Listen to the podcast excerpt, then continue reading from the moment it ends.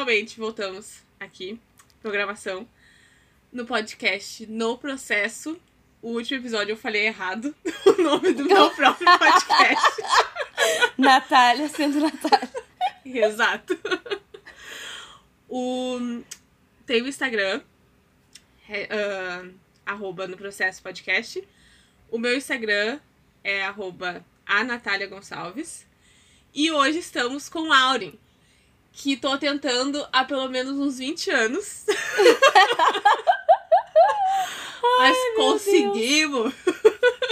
Ah, no meio da. Precisou uma pandemia, né, Natália? Pelo amor de Exato, né? Assim a gente consegue. Que loucura. Mas Pelo tamo aí, tamo aí. Tamo aí. Fala o teu Insta, Aurin. Meu Insta é arroba Aurin Souza, com Y, por favor. Pessoas que têm a sorte de conseguir o seu nome completo no Instagram. Aurin. Mas em compensação, os memes de nome, nenhum tem meu nome. Hoje eu fiz um meme de nome pra Aurin. E é isso, agora ela tem. Muito feliz, tô muito feliz. Uma ferida a menos pra eu curar na terapia. Ai, ai, tô muito feliz que tu tá aqui. Eu. Olha, se eu falar tudo que tu representa na minha vida, a gente vai passar o podcast inteiro falando só disso. Ai, tá. Mas tu foi um dos, uma das pessoas que, que que me mostrou que eu poderia sim trocar de profissão, a profissão estável e ir pra fotografia. E me inspirou demais isso. Tipo, me deu um, tipo, bah, ela conseguiu. E ela é uma mulher foda. E eu admiro muito ela. Então, talvez dê pra mim também. Guria, eu não tinha ideia disso, sabia? Tu nunca me contou isso. Na verdade, gente, eu falei contigo há muito tempo atrás.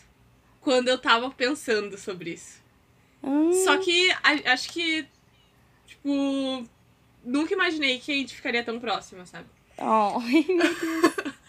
Então, como eu gosto de começar esse podcast, tipo, bem do, do início, ah, eu quero que tu fale um pouco como foi a, a tua infância e o que que a Aurin, pequena, queria ser quando crescer.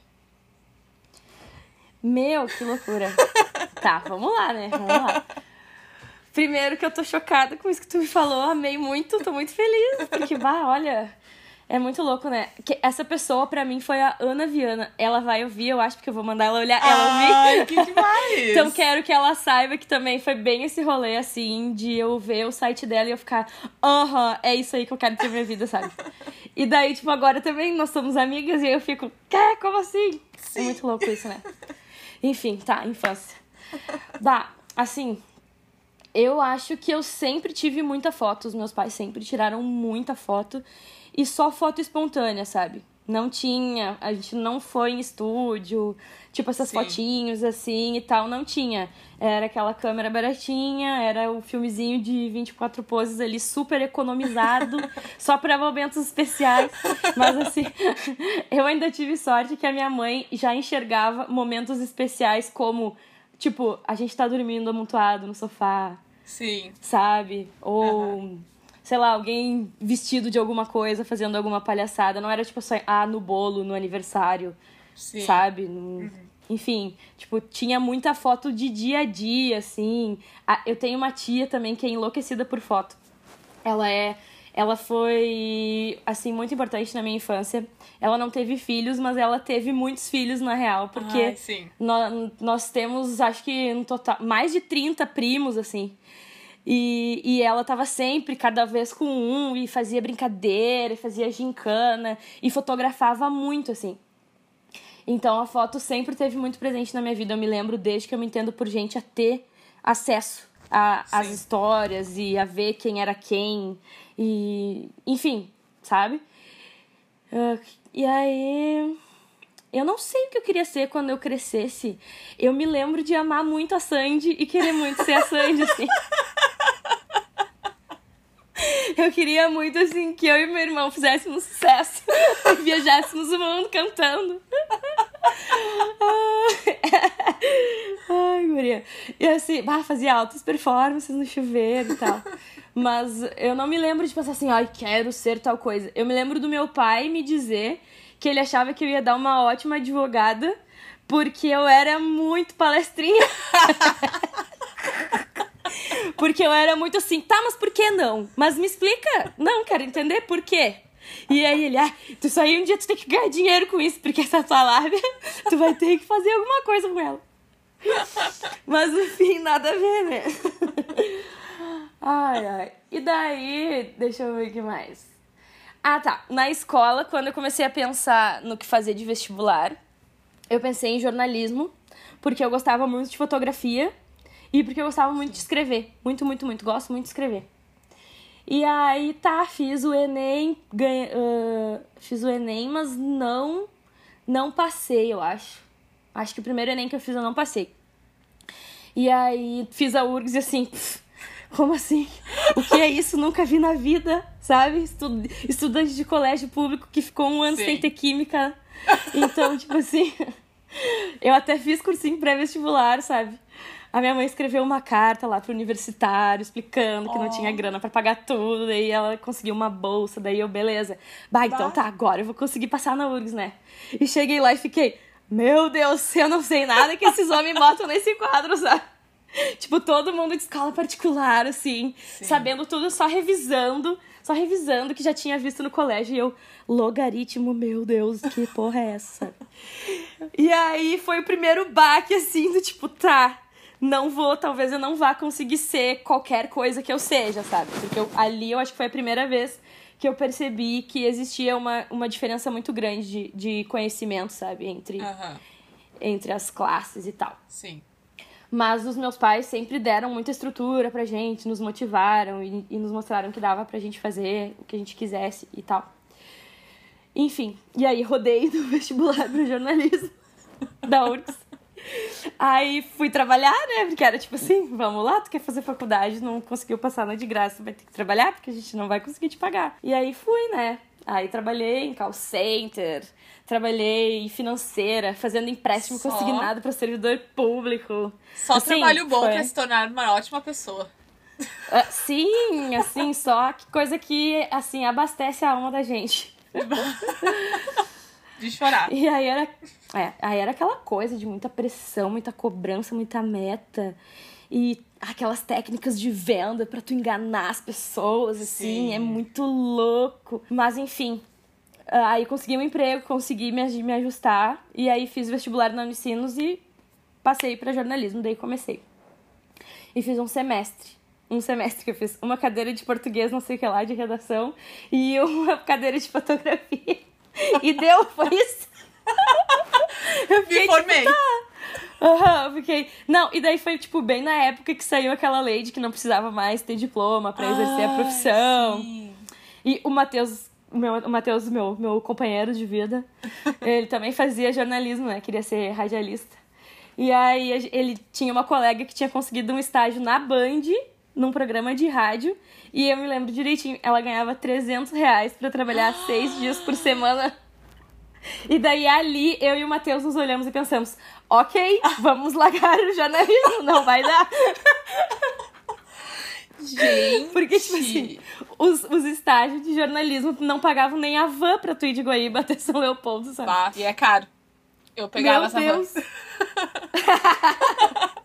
Quando vê, a gente até pegou alguma dormindo junto aí.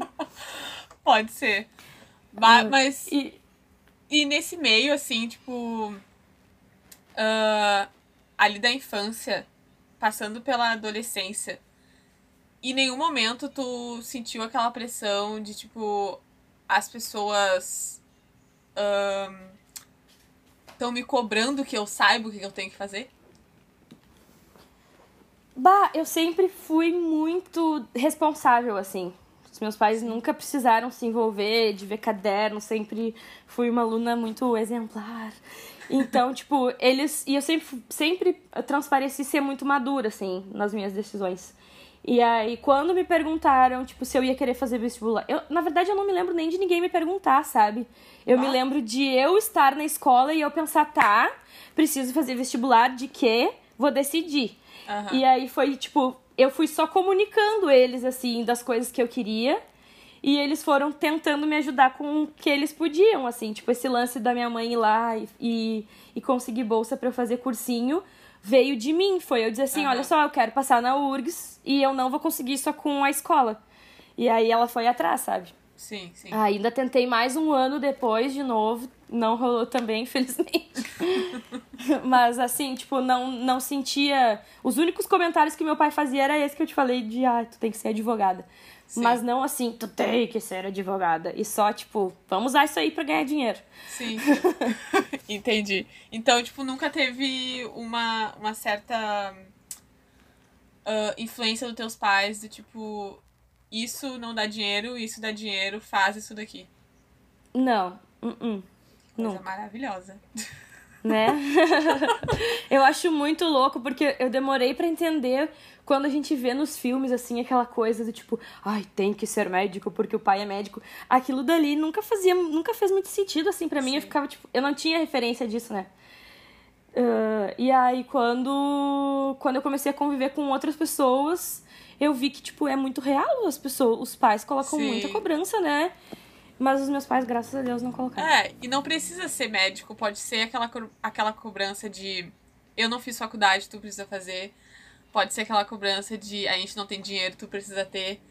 Uh, uhum. São vários tipos de, de é cobrança verdade. em relação a isso. E às vezes até no colégio, né? Do tipo, todo mundo sabe, por que, que tu também não sabe o que, que uhum. tu vai fazer sabe? Então, Pior. né?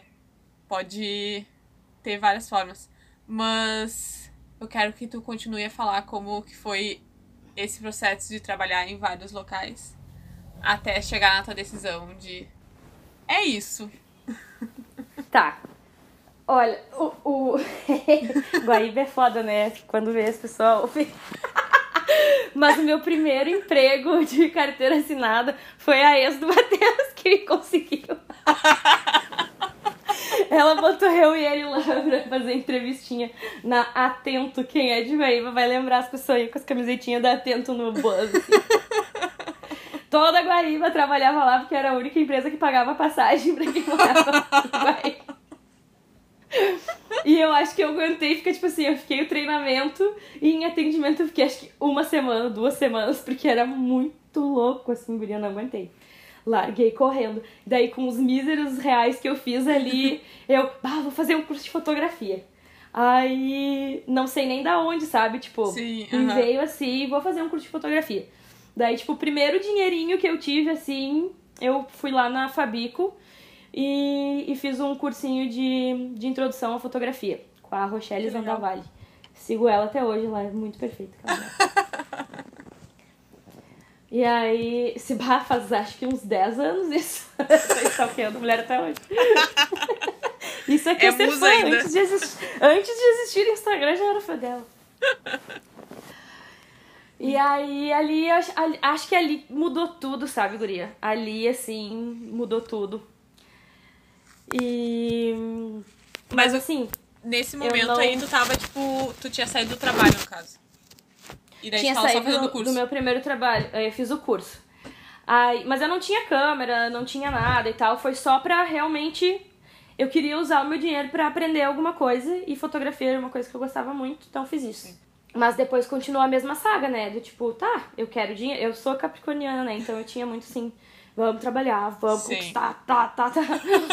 e, aí, e aí eu consegui um emprego uh, numa, num quiosque de shopping que vendia roupinha para cachorro. Oh. Que foi da família da Dinda do Matheus. Guria, e foi muito bom, aprendi horrores, passava o dia inteiro lendo livros sobre raças de cachorros e tal, então Gente. sei várias coisas. Uhum. Uma veterinária. E foi muito legal a experiência, assim. Quase uma veterinária. ai, ai, li um livro, né? ai, tá. E aí foi muito massa porque eu aprendi muito de ralar, assim, sabe? Porque trabalhar em shopping é, é foda, é pegado, é feriado. Eu me lembro direitinho de trabalhar na Páscoa, sabe?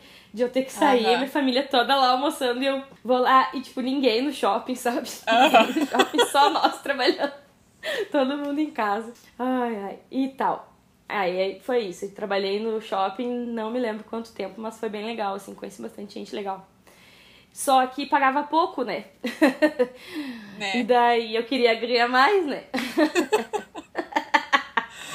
daí eu comecei a perguntar para todo mundo que eu conhecia, bah, olha, eu preciso de um emprego e tal. E aí a minha prima tinha conseguido um emprego numa empresa bem legal. Uh, e aí eu era bem novinha, eu tinha uns 19, eu acho. E daí eu, bah, me ajuda, né? Vamos ver, mandei meu currículo, me chamaram. Eu sempre me dei bem em entrevista, porque eu tenho essa lábiazinha aqui, né? Tem todo um jeito. Hum, toda boneca. Aí eu. Daí tá, consegui esse emprego. E me dei muito bem, guria, me dei muito bem. Trabalhava uh, como, como vendedora, na verdade, como renegociadora de dívidas.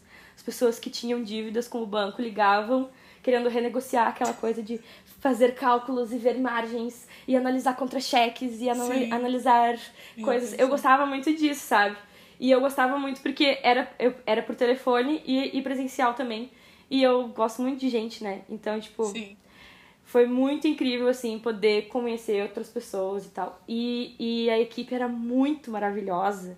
Era um monte de mulher perfeita também, um monte de gente que eu sou amiga até hoje, sabe? E foi boa. muito massa. E, e eu ganhava muito bem, sabe? Eu, pra idade que eu tinha, eu, uhum. eu sentia que eu tava ganhando mais do que a galera da minha idade, que não tinha formação, assim, que nem eu. E, e me ajudou muito, assim, foi graças a esse emprego que eu comecei a fazer o jornalismo pago. Ah. Sabe? Daí.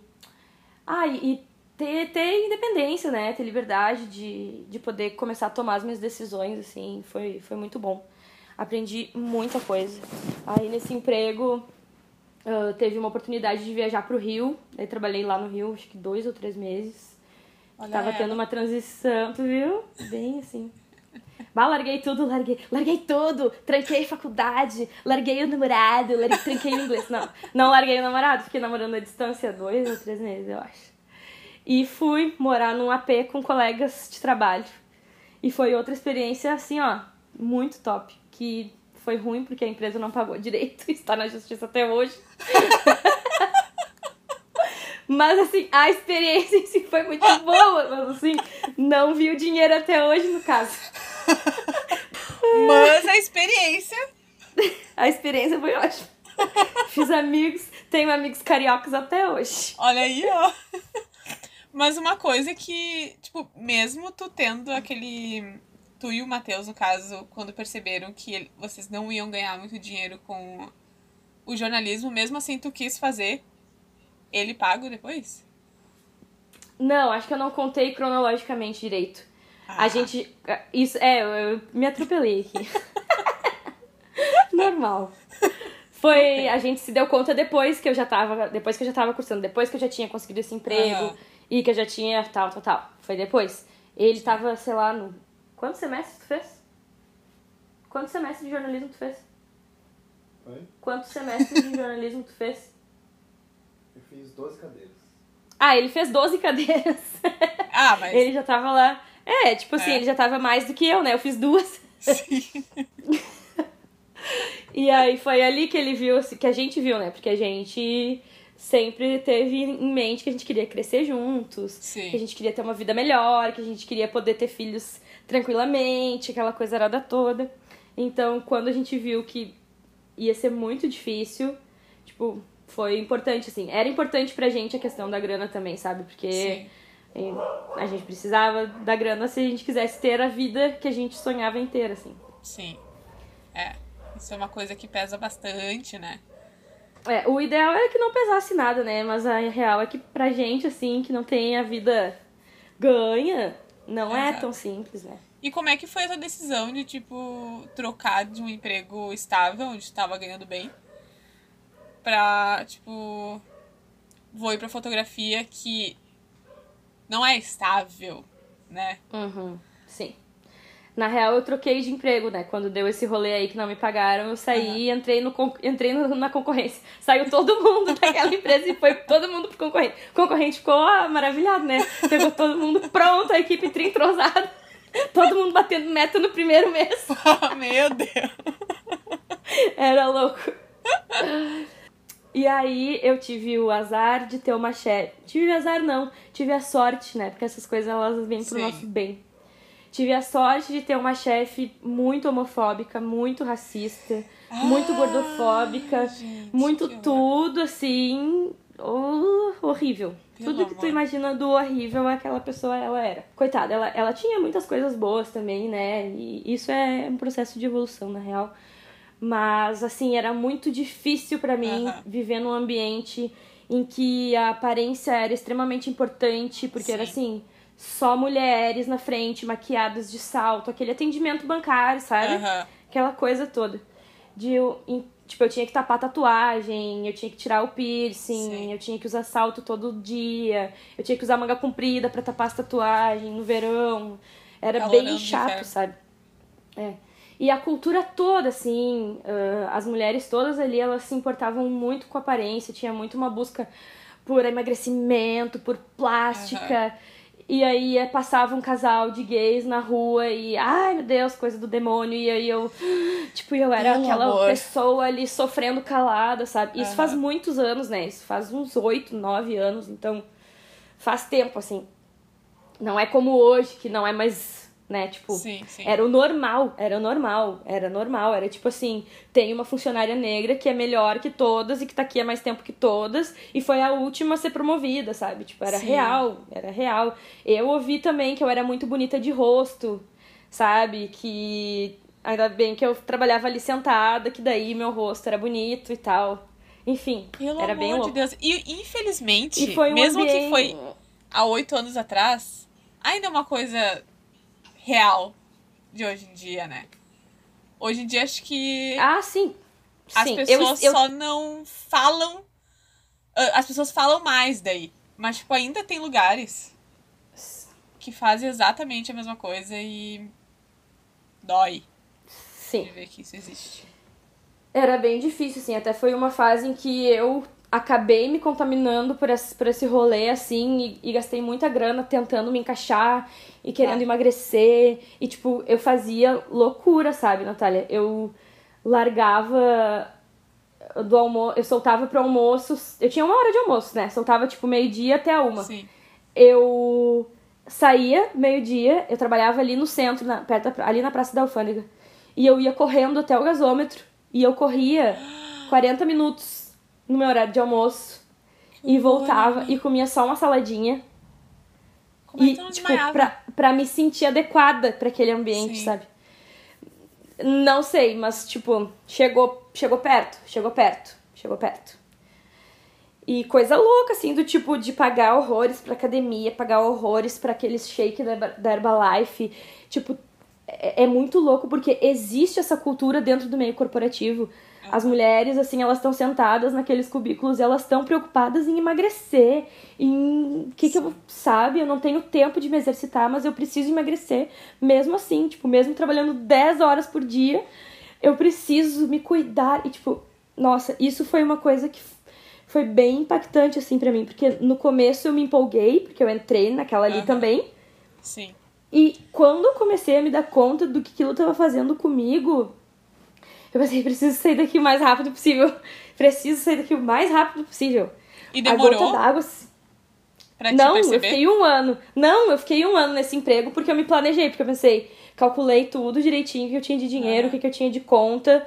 Eu tinha, tinha, a gente tinha comprado um carro, então assim, eu me organizei, tinha faculdade. Eu tava. Não contei que eu comecei a fazer gestão comercial nesse meio tempo. Quando eu trabalhei na primeira financeira, Sim. Eh, eu vi que se eu me formasse eu ia conseguir subir de cargo rápido, né? Aham. E aí, ai, olha ela toda confiante. E aí, fui fazer, conversei com a minha chefe, ela me falou que tinha feito um tecnólogo de gestão comercial, que tinha sido muito bom e tal. Daí eu fiz o ENEM, ganhei minha bolsa e fui fazer. E daí quando eu troquei de emprego, eu ainda estava na faculdade fazendo gestão comercial, fazendo Sim. tecnólogo em gestão comercial. Tá, parênteses fechado. Ai, guria, eu falo que nem eu escrevo, fazendo vários parênteses. Tá ótimo. Tá, e aí onde é que eu parei mesmo? Ah, tá. A gota d'água. É. Foi um menino, um menino que assim, pelo que a sociedade imagina de um homem gay, ele preenchia alguns estereótipos da caixa. Sim. E daí minha chefe ficou, né? Ai, vai vir um menino aí pra gente entrevistar e tudo mais pra contratar. E eu ali sempre no bico, né? e ela entrevistou o guri e ele foi perfeito. Ele foi perfeito. Ele arrasou total na entrevista, assim. E a gente tava super sobrecarregada, sabe? A gente tava atochada de trabalho. E aí eu tava louca que ela contratasse alguém logo pra nos ajudar. E a gente fazia entrevistas e as pessoas não não estavam, sabe, se encaixando. Sim. E esse guri fez e ele foi perfeito. E aí, quando ele saiu, eu fui lá direto na mesa dela e, bah, que coisa boa, né? Quando é que ele começa? Tipo assim. Aham. E daí ela, bah, não vai dar pra contratar ele. E daí eu, por quê? Ai, não. E daí ela, ai, ele dá muita pinta. Ai, Nata, pelo tu imagina. de. As minhas orelhas tão quentes aqui agora. Tu imagina lá, naquele dia, na cara dela, como que eu fiquei. Daí ali eu pensei, aham. Daí eu peguei a calculadora e comecei a calcular quanto de dinheiro eu tinha que ter pra poder sair daí. Meu Deus do céu. Daí a minha vida se resumiu em juntar dinheiro a partir dali. Juntar dinheiro que nem louca. Porque eu sabia que não ia ser fácil. E porque eu Sim. sabia que eu não queria voltar pra esse mesmo ambiente. Aham. E aí o que eu fiz? Eu peguei uma grana de 13 terceiro, se eu não me engano. E, e comprei uma câmera. Comprei minha primeira câmera. Faceira da vida. assim, Eu lembro faceira disso. da vida. Eu te acompanhava no Tu Facebook. lembra? É? Uh, ai, amiga, que linda! E aí. Quero prints dessas coisas. Bah, daí, daí, daí, daí tá pedindo demais. Daí já é demais. Não abusa, não abusa. Já te dei uma lhama hoje. Ai, ai. Daí foi isso, assim. Daí eu comprei a câmera e, e comecei a, a fotografar despretensiosamente. E comecei a ver que, tipo, eu gostava muito. Aham. Aí eu, tá, vamos. O que, que eu tenho que fazer agora a partir daqui, né? Daí comecei a pensar, tem que fazer uma logo, tem que fazer uma página no Facebook, tem que começar a chamar umas pessoas pra fotografar, tenho que ver uns cursos pra fazer. E aí eu fiz um curso, foi o curso que. Esse curso foi o curso que mudou tudo, assim, pra mim. Mudou completamente tudo. Foi lá no Projeto Contato, com a Lúcia e o Ned, maravilhosos também. Eu faço jabá gratuito, que é uma beleza. Né? Eu tenho que virar influencer logo para as pessoas começarem a me pagar. É verdade. Olha, o teu Instagram tinha que ser todo pago. Ai, guria. Um dia será, um dia será. Um dia eu vou fazer um anúncio gratuito pra ti, minha filha. Muito obrigada. Aí eu fiz um curso que foi muito incrível, que me ensinou toda a parte que. Tudo que eu achava que eu, que eu, que eu precisava ter e que eu não tinha, Sim. sabe? Pra conseguir começar. Daí. Daí eu comecei, daí eu chamei uma amiga da minha irmã, perguntei, bah, e aí, tu quer, quer, quer ser fotografado? Vamos, vamos tentar e tal. E daí ela, tá, vamos. A- eu escolhi a, a modelo mais relapsada da vida, né? Ela é maravilhosa, é linda, perfeita. Amo a Brenda muito. Mas olha o que Lembro. aconteceu no dia. Já te contei isso. Não lembro Ela se tu me contou isso, mas eu lembro do ensaio dela. Ela foi, tipo, posar na casa do namorado ou da amiga, sei lá. E ficou sem chave e ficou trancada fora de casa. Ai, no dia do ensaio. Então ela não tinha. Ela não teve. Ela teve que tomar um banho lá na casa da pessoa onde ela tava, pegar uma roupa qualquer emprestada. Ai, gente. Ela não tinha como ir na casa dela pegar a roupa. Daí ela foi lá em casa, eu vi umas roupas minhas e tal. Ela usou uma jaqueta de couro minha e uma camiseta do Red Hot. e daí a gente foi assim. Nem me lembro como a gente foi. Se a gente foi de. ou- acho que a gente deve ter ido de ônibus. Não sei se eu já tinha carro nessa época. Ai meu Deus, eu sou muito confusa cronologicamente. E aí a gente foi lá na beira e, meu Deus, a guria, é, bom, ela, ela já nasceu pronta assim pra modelar, pronta. Qualquer um que olha na cara dela vê. Mas o meu olhar também dava pra ver ali. E aí eu tirei, e aí eu tirei umas fotos dela. E aí eu não sabia nem editar, né? Tipo, meu, tô errada no- na cronologia novamente. Eu não eu não tinha feito esse curso ainda quando eu fiz o ensaio da Brenda. Aham. Porque eu lembro, porque eu não sabia editar. Isso deve ter sido, o ensaio da Brenda deve ter sido setembro e o curso eu fiz novembro. Foi isso aí. Sim. Lembrei agora. Eu não sabia editar foto. Eu tirei a foto e eu pensei, tá, o que eu faço com isso agora? Porque assim, eu não tive fotolog, eu não tive essas coisas, eu não tive esse contato Sim. com editores de foto, assim, lá na, na adolescência. O meu Sim, irmão era viciado em jogar Tibia, então eu nunca tinha o computador pra mim, o computador era só pra ele jogar. Tu não teve contato com Photoscape, Photofiltre? Não. Ah, ah, daí, quando eu tirei as fotos da Brenda, eu voltei pra casa e eu, tá, preciso achar um programa pra, pra editar isso daqui. Daí eu achei um que era PicMonkey, o nome. Acho que eu sei qual é. Várias vinhetas pretas bem forçadas, assim. Uns sépias bem amarelos. E daí eu editei aquelas fotos e fiquei. Bah, arrasei, arrasei. Vou postar. Isso aí. E aí postei. Postei e saí correndo, tipo, fui dormir de madrugadão, assim. E aí no outro dia eu me acordei com a Brenda me mandando mil mensagens dizendo: Ô meu, eu preciso que tu atenda, porque tem uma fotógrafa que não sei o que, que trabalha com, com não sei quem, que gostou das suas fotos e ela quer te contratar. Olha Isso só. foi tipo assim.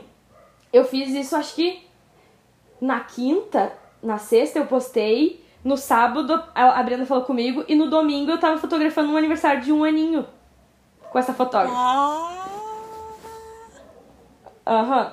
Aí ela me contratou, daí eu vou, daí eu fotografei no, no estúdio dela por acho que três semanas mais ou menos. Ah, Toda na cautela, agora pisando em ovos, que a cidade é pequena. Não, ai, ai. Ai, tá, né? Primeiro, bar muito na antiga, eu tinha mandado um currículo lá pra Denise Fotos. E ela não me quis. Aí. eu fiz uma entrevista lá. Aí tá. Aí eu, tipo, tá, eu não sabia nada de estúdio, de iluminação, de nada. Ela me, colo... ela me colocou mais assim pra atender ensaio externo, que era o que eu sabia fazer, tinha feito um. Mas assim, eu, eu me lembro de, de ela me dizer assim. Dela, ela foi comigo no primeiro ensaio, era um ensaio Aham. de 15 anos. E ela foi comigo pra me ajudar. E eu me lembro que isso foi muito bom. Sou grata, muito grata a ela por todas essas coisas. Ah, porque eu aprendi muito, né? Querendo Sim. ou não, aprendi muito. Querendo ou não, querendo, né? E eu me lembro dela me dizer assim, bah, que tu, tu tem bastante confiança, né, pra se comunicar com a pessoa. Porque eu acho que a Sim. maioria das pessoas, quando começa a fotografar, não é a- o, a- o receio não é, ai, fotografar. Porque tu sabe pegar uma câmera e tirar uma foto. Sim. É mais assim, como que eu vou fazer a pessoa se sentir à vontade? Como É que eu vou explicar pra verdade. pessoa a pose que eu quero que ela faça? E porque eu já tinha muita experiência com o público, foi muito natural, assim, pra mim, desde o começo, sabe? Sim. Porque quando eu, tra eu trabalhei com muitas pessoas muito diferentes, assim, pessoas muito velhinhas, então eu tava acostumada a ter que explicar as coisas várias Sim. vezes, devagar e tal. Isso foi uma coisa que me ajudou muito. Mas eu percebi que trabalhar em estúdio não era pra mim, assim, eu não não me adaptei com aquela coisa de ficar trancada. A, a minha mentalidade era assim, se eu sair de um bagulho onde eu ficava trancafiada 24, assim, 7, 8 horas por, não, Sim. 9 horas por dia. Pra que que eu vou me enfiar em outra caixa, sabe? Eu quero poder estar na rua, quero poder ver o sol, sabe? Que desde que eu comecei a trabalhar só, só sabia ver sol pela janela. Sim, aham. E, e daí foi a minha mentalidade, assim, tipo, eu fiquei três semanas lá, tentei, tentei, tentei, não posso dizer que não tentei, tentei. Mas não, não foi pra mim, assim. E daí ali eu fiz a minha logo e fiz a paginazinha no Facebook e vamos dar-lhe, sabe? E aí só foi. Graças a Deus, eu sempre tive bastante amigos e que me apoiaram desde o começo, sabe? Que fizeram propaganda, Coisa que boa. ai, falaram pra família, olha só, minha, minha, minha amiga tá fotografando. Eu fotografei de graça há muito tempo. Por muito tempo fotografei de graça. Mas porque tu Porque- tinha. Tipo, no caso, tu tinha aquele dinheiro guardado. E daí tu foi, tipo, tenho esse tempo pra mim. Isso. amiga. Sim, é, realmente, nesse momento. ah, eu acho que ter essa segurança deixa as coisas um pouco melhor. Tipo, Muito? eu vou Muito. fazer as coisas de graça, vou até conseguir esse público, né? Sim. Não, era mais assim, porque eu não me sentia. É muito louco isso, né? Mas era muito a sensação de achar que eu não merecia o dinheiro das pessoas ainda. Ai, sim. Que eu não era boa o suficiente ainda pra pra ser paga por isso. É, Não era assim, ah, eu tenho dinheiro, daí eu não preciso de dinheiro. Porque era, uma- porque era pouco, né? Perto do que eu tava acostumada a receber, não era muita coisa. Sim.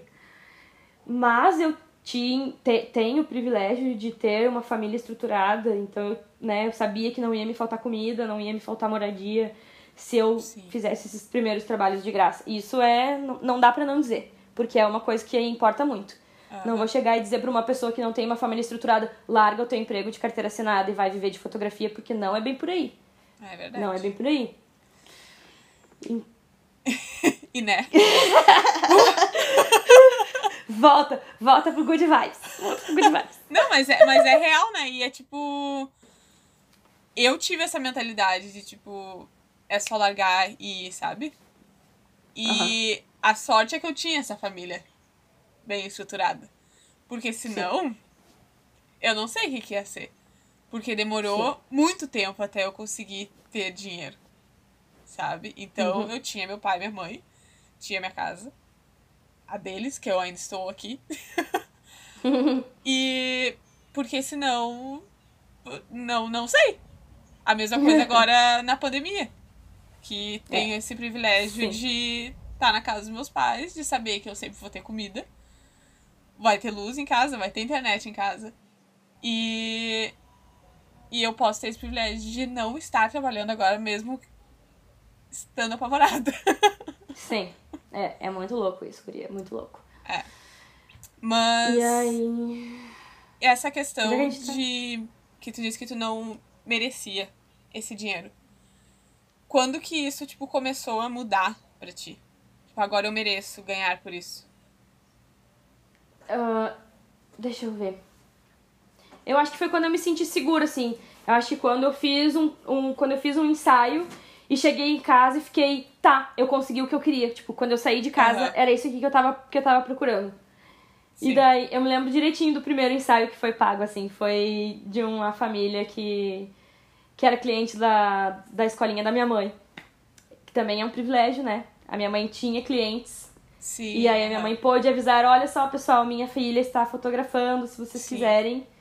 Então, mais uma, mais uma facilidade que eu tive, que não é todo mundo que tem. E, e aí foi muito especial, foi muito especial. Que Porque foi tipo um dia antes de eu sair de férias, daí eu ganhei aquele din Acho que eu cobrei 200 reais. Aí peguei aqueles 200 reais e fui pra praia. E aí eu tinha meu dinheiro pra comprar milho se eu quisesse. Ai, ai. E aí a partir dali eu comecei a aí eu comecei a usar a minha lábia de vendedora que eu tinha aprendido lá atrás Sim. Pra chamar as pessoas pra dizer, gente, vocês não estão vendo que foto importa. Sim, tu Porque, faz isso tipo, muito bem. Mas é porque eu acredito, sabe? Porque Sim. lá eu quando eu trabalhava com essas outras coisas que eu não acreditava, eu não conseguia bater meta. Eu, não, eu nunca fui. a- a- Aham. eu, eu sempre fui super média, assim, sabe? Sempre fui amiga das topzeiras e, e eu via o que elas faziam pra ser topzeira. E eu Sim. pensava, não, não, não dá, pra mim não dá, não Aham. consigo ir até aí. e aí, tipo, com foto é muito fácil porque eu senti na pele o quanto a fotografia me ajudou a ter um entendimento de quem eu sou no mundo, sabe? Quem eu Uhum. sou, de quem eu fui quando eu era criança, quem os meus pais eram, o contexto social a que eu estava inserida, Sim. os lugares que eu frequentava, ah, a- na adolescência também de conseguir se enxer de conseguir se visualizar por, por causa de distúrbio de imagem, de poder ver a diferença entre a Sim. foto e o espelho, tipo tudo isso eu consigo eu sinto na pele os benefícios Aham. que a fotografia trouxe pra minha vida, sabe? Então, eu sei que não vai ser igual pra todo mundo, que muitas pessoas vão achar supérfluo, e sei que na vida de muitas pessoas realmente é uma coisa supérflua, mas ah, eu não consigo não falar sobre isso, sabe? É mais Sim. forte do que eu. Mas eu acho que também ah, tu tem uma coisa que, que não é só essa questão de a fotografia te ajudou em várias partes da, da tua vida, mas também que tu conseguiu ver isso. Porque muita gente pode ter, tipo, ter tido essas mesmas coisas que tu, de ver, de ter essas fotos, de ter os pais fotografando, mas não conseguir sentir e ver isso. E tu viu muito isso, e tipo, ah, pra quem não segue a Auri, tudo que tu escreve ah, dá pra ver que tu sente muito isso, que é tipo, é verdadeiro, é isso, e tu tem certeza disso, sabe?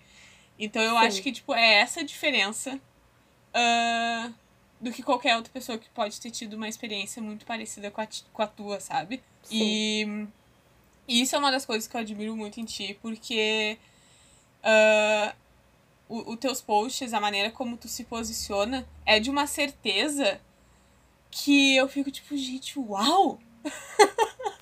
Sério? Ah, Que lindo, sabe? Porque não é uma coisa. Eu, eu, pelo menos, não sei se é uma coisa que eu não tenho na minha volta. Tenho muitas pessoas maravilhosas na minha volta, mas a forma como tu se posiciona é muito tipo, pá! Tá entendendo? Guria, eu vou ter que exaltar um professor meu aqui, que quem estudou no Moricunha sabe de quem eu tô falando. Que já é falecido, infelizmente, o professor Valdir. Isso eu devo a ele, porque ele me ensinou muita coisa, muita, muita, muita coisa. Que, assim, eu queria que ele fosse vivo pra eu poder dizer pra ele hoje, Sim. sabe? Porque na época eu não entendia. Na época eu achava ele carrasco. Né, Depois não, né? Tipo, mas no, no primeiro contato eu achava ele muito assim também, muito faca na bota e tal. Mas depois que a gente se acertou, eu fiquei, meu, é isso. Sabe? Não precisa fazer rodeio. Não precisa ficar inventando palavrinha bonita. É, O importante. E, e depois também, quando eu, ah, quando eu fiz aula de inglês também. quando- mais um privilégio. Quando eu fiz aula de inglês com a Vicky, Vicky Solano, minha amiga maravilhosa. Sigam ela no Instagram também. e o Rafa Maciel também, que foi maravilhoso, meu professor. Eles me falavam, repetiam muito assim. Eu tinha muita vergonha de falar errado. E eles me diziam assim: o importante é as pessoas entenderem o que tu tá dizendo. Não importa como, importa é que as pessoas consigam entender o que tu tá falando. E eu acho que essas duas, essas três pessoas, assim, esses três professores que eu tive, Sim. e tantos outros, com certeza, porque, né, é uma mistureba maravilhosa. É. Era essa coisa, assim, do tipo, se comunicar. Eu sempre tive facilidade pra escrever, sempre escrevi muito, assim. E. Mas é impossível não dizer que essas pessoas tiveram influência nisso, porque eu fui muito insegura já também, de não querer mostrar os meus textos pra ninguém, Sim. de não querer que ninguém soubesse o que eu tava pensando, de, ai, uma vez eu tive um diário e os meus amigos roubaram, e daí eu fiquei com um trauma disso, sabe, das pessoas conseguirem ver o que tava aqui dentro. E, e foi toda uma construção, foi, a, foi meu ensino médio com esse professor, foi a faculdade de jornalismo, aquela uma cadeira de jornalismo também, com Sim. aquela professora maravilhosa. Foram esses professores todos que me disseram assim: vai, vai, pega e Sim. vai. Para, para, para com isso. É besteira. E é por isso que eu tenho essa confiança, sabe? Porque eu tive pessoas que me disseram: não tem por que tu ter vergonha. Tu é boa. Não precisa ter vergonha de ser boa em algo. Eu... E RuPaul, né, minha filha? RuPaul, a terapia é tipo É assim, verdade. tem que ser assim, sem desculpa nenhuma, tem que ser tu unapologetically. É verdade. Bah, eu, eu vou dizer que agora com essa tua fala, eu sou um pouco emocionada e estou quase chorando aqui. Ai, amiga. Foi muito bonito. E, e eu, eu até queria falar, porque eu também fui aluna desse mesmo professor, o Valdir, e, e não foi a mesma experiência. Eu não, eu não colhi a mesma coisa. Talvez ele deu a mesma coisa pra mim, mas eu não colhi a mesma coisa. Sim. Eu só Acontece. colhi. Não gosto de português. Ai, ai. Mas, graças a ele, eu acho que ah, eu fui bem nas redações do Enem e da URGS. Viu? E é isso. Foi muito bom. Já colheu coisa boa, tá bom. Exato. Mas isso que tu falou. ah, bah, sério, meu coração tá, tá forte aqui. Ai, que linda. Porque ah, é muito ah, bonito de ver que tu, como pessoa, tipo, tu conseguiu olhar e pensar, tipo, essas pessoas estão falando isso, então é verdade. Sabe? E não pensar pro outro lado, tipo. ah, mas elas são minhas amigas. Mas eles, sei lá o quê, ou. Sei lá, sabe? Um monte de coisa que a cabeça pode inventar. Mas não, tipo, tu realmente foi pelo caminho certo, sabe? É esse. Não o da dúvida, sabe? Sim. E, e eu acho que eu emocionei tanto porque eu tô passando por esse, por esse momento da dúvida. Então, ver tu falando isso, eu fico pensando, tipo, sim, tá, sim. É, amiga, para, para. Porque assim, olha só, olha, olha a minha lógica, tá? Todas as pessoas, toda, todas as pessoas que convivem comigo e que me dizem essas coisas são pessoas que eu admiro muito. Sim. Muito. Eu não tenho um amigo meu, não tem nenhum amigo meu que eu não possa dizer assim, ó, que orgulho dessa pessoa. Aham. Então, tipo, eu olho pra essa pessoa, eu admiro ela, eu me sinto sortuda de ter ela na minha vida. Como que eu não vou acreditar nela? É verdade. Como? Por que, que eu tô cheia de amigo que, que me mente, então? Que que, que, que é isso? É, é, é verdade. né? Então tu para de ser besta que tu é perfeita. Obrigada. Matheus Bock vai até, família, família Bock vai até me trocar, ouvi boatos.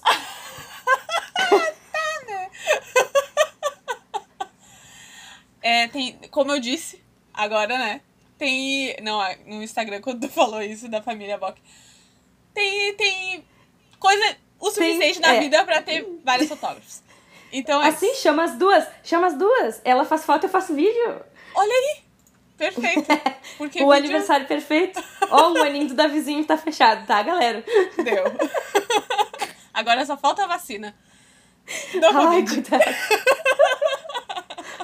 Ai, achei que você tava falando dele, Não, pobrezinho. não. Tava só falando da vacina do Covid mesmo. Ah, é. Mas. ah, agora vamos voltar aqui, né? E. ah, qual é a primeira coisa que tu pensa. O porquê que tu faz o que tu faz? O que, o que que te dá um gás quando as coisas estão difíceis? São as pessoas, né? São sempre as pessoas. Pra mim, são sempre as pessoas, porque independente se eu não tô fechando o contrato, sempre tem alguém ali no Instagram pra. Tipo, qualquer pedido de orçamento, mesmo que a pessoa não feche, sabe? Eu já acho força nisso aí. Porque a pessoa Sim. olhou o meu trabalho e pensou, bah, aham, vou mandar uma mensagem pra essa mulher. Eu já fico assim, sabe? Sim. Isso já é uma grande coisa. Porque olha o quanto a gente tem no mundo Aham. e pra duas pessoas, pra existir essa conexão, assim, de tipo, olhar e se identificar e passar pra ação de chamar, ou de comentar, ou de reagir a um story, ou de compartilhar um negócio. Tipo, por isso que o Instagram antes pra mim era uma obrigação chata, sabe? Eu ficava tipo, ai, queria ter alguém pra fazer isso pra mim, eu não entendo disso e tal, eu queria só fazer o meu trabalho aqui e alguém Sim. vender pra mim. Agora é totalmente o oposto, sabe? Eu tenho ali várias pessoas, eu criei uma comunidade, assim, de, de, Uhum. de pessoas que, que me dão força todo dia e que eu sei que eu dou força pra elas também, porque elas me dizem, sabe? E Sim. é isso que me dá força, é isso. É saber que o que eu faço impacta na vida das pessoas positivamente e que impacta tão positivamente que elas me devolvem isso, sabe? Sim. Aham. Que lindo. Ai, eu tô muito sensível hoje. Tu que quis fazer hoje? Eu não, eu não Nem sabia que eu tava tão nem sensível assim. Nem vem que tu tá com a, tu, tu falou que tu tava com a capa da, da Mulher Maravilha hoje. Vai lá. É verdade. Então, né? ah, qual é a parte, assim, que tu se surpreendeu ah, negativamente e positivamente na tua profissão? O positivamente pode talvez ser as pessoas, a resposta que tu deu agora, né? Mas se tiver mais alguma outra coisa. Ai, o positivo. Tá, eu já não vou, não vou ser redundante, né? Já falei de pessoas, então eu vou falar de. É, continua sendo de pessoas. Mas. mas é o, o aprendizado, assim, tipo, é- esse lance de família, de, de me aproximar de mulheres, de me aproximar do universo da maternidade, do universo da Sim. infância, do parto, do puerpério, do desenvolvimento infantil, ah, da adolescência. Meu Deus do céu, sabe? Isso pra Sim. mim é, é, é muito valioso. Eu aprendi, assim. Eu, eu falei pra minha mãe esses dias, a gente tava conversando, e eu até chorei porque eu tava falando assim. Parece que. Eu falei pra ela que eu tava com vontade de fazer psicologia, né? Quem me conhece sabe que eu já tô falando isso há, sei lá, 3, 4 anos que eu quero fazer psicologia. Até cheguei a pagar o vestibular e esqueci, não fui. Oh! Acordei meio-dia assim, ah, parece que tinha alguma coisa que eu tinha que fazer hoje. Ah, 100 pila nos bolsos da Ubra. Ai, ai. Mas enfim, e daí eu tava falando pra ela e tal, que eu tava. Esse ano eu ia começar a fazer. Esse ano eu ia começar a fazer. Tipo, quando Sim. começou o Covid, eu tava vendo, porque eu ia começar no meio do ano. E aí não rolou, né? Sim. Mas enfim, e aí eu tava tipo assim, parece que a, parece que a fotografia veio pra minha vida pra me, me ensinar a enxergar os outros, sabe? Aham. Enxergar as pessoas de verdade. Parece que até eu trabalhar com isso, eu não eu sempre tive uma sensibilidade assim, eu, sempre senti conexão com as pessoas, mas olhar, tipo assim, tem pessoas que quando eu chego no ensaio, eu já sei, eu já sei só de olhar pra pessoa como é que ela tá. Eu já sei Sim. se eu tenho que chamar ela num canto e dar uma conversada, dar uma incentivada, ou eu já sei se eu tenho que dar uma acalmada. Tipo assim, eu fiquei muito, sensi muito mais sensitiva ainda Aham. do que eu já era. E aprendi muito vendo as outras pessoas, assim. O que eu aprendi, meu Deus, assim, ó, dá pra escrever livro, eu acho desse Escreva. universo familiar, assim, porque eu me, eu me identifico muito, sabe? Eu consigo enxergar as famílias, assim, a minha vontade era de poder ser tipo a Super Nani, sabe? Ficar 24 horas, só que ao invés de fazer anotação, fazer foto só, ficar quietinha na minha ali, só fotografar.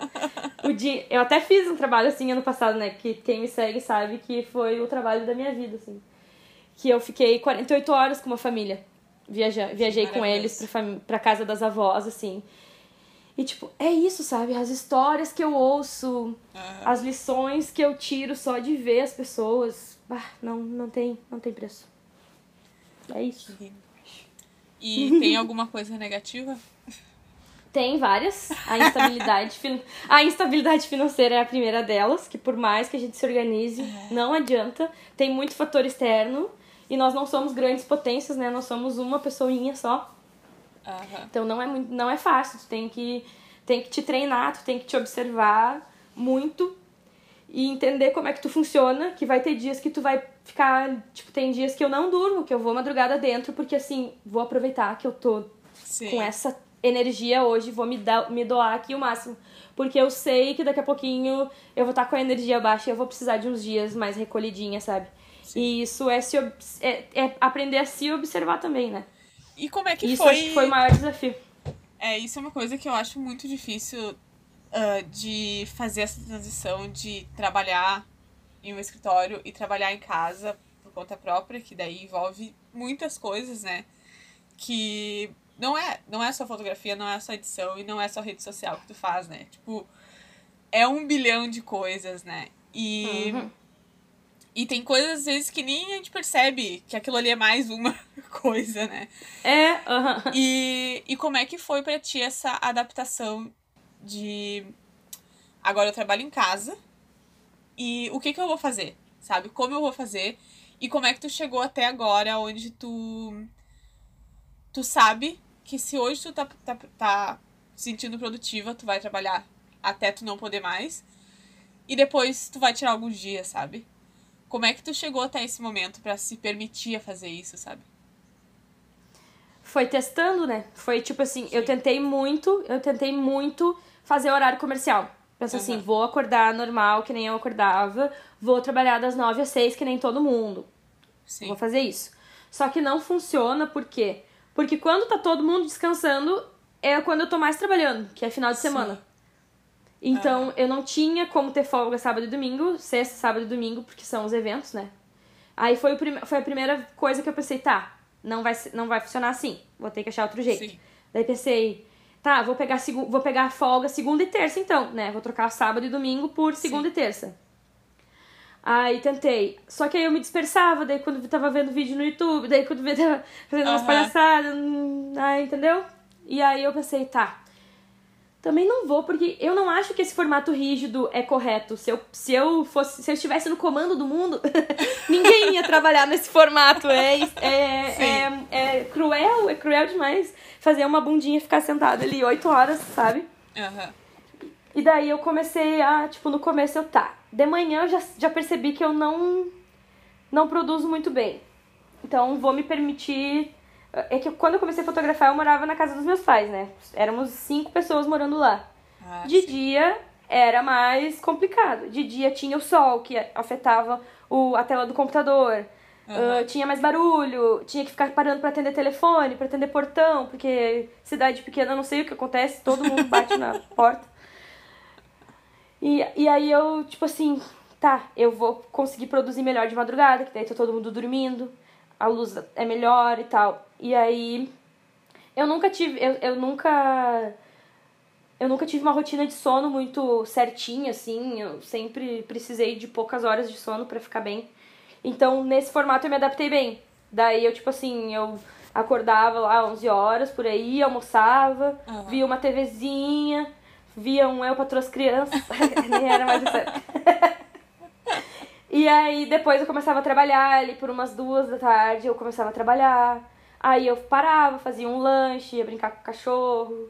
Eu, eu Sim. percebi que eu precisava de mais pausas, assim, que eu podia fazer mais pausas. Mas eu nunca gostei de começar a editar um trabalho e parar no meio. Eu Ah, sentia sim. que não, quando eu voltava já tava em outra vibe, daí eu já queria mudar as cores, daí já Aham. fazia o trabalho todo de novo. Porque a pessoa é assim, a pessoa não conseguiu achar consistência, a pessoa faz cada trabalho como se fosse o único, Tem um só pra ser um jeito. pouquinho mais difícil do que já é. E daí assim, daí assim eu me adaptei, aí, assim funcionou bastante tempo. Aí depois saí de da casa dos meus pais e vim morar com o Matheus. Aí começou a não funcionar esse formato. Por quê? Porque daí, sempre que ele tava acordado, eu tava dormindo, e sempre que ele tava dormindo, eu tava acordada. A gente não conseguia se ver. Sim. E daí a folga dele era final de semana e eu tava trabalhando. E aí ficou, a gente não conseguia se aproveitar. Daí eu pensei, vou começar a acordar cedo de novo e vou tentar treinar o meu corpo pra produzir de manhã. Porque também não tava me fazendo bem ah, fisicamente, assim, eu tava ficando bem exausta de, de não dormir de noite. Sim. Aí comecei a me treinar pra acordar mais cedo. Mas sem me culpar, assim, tipo, bah, no invernão. Eu Aham. sem nem, sem, tipo, com os trabalhos tudo em dia, chovendo. Eu não vou levantar às 7 horas da manhã, pra quê? Sim.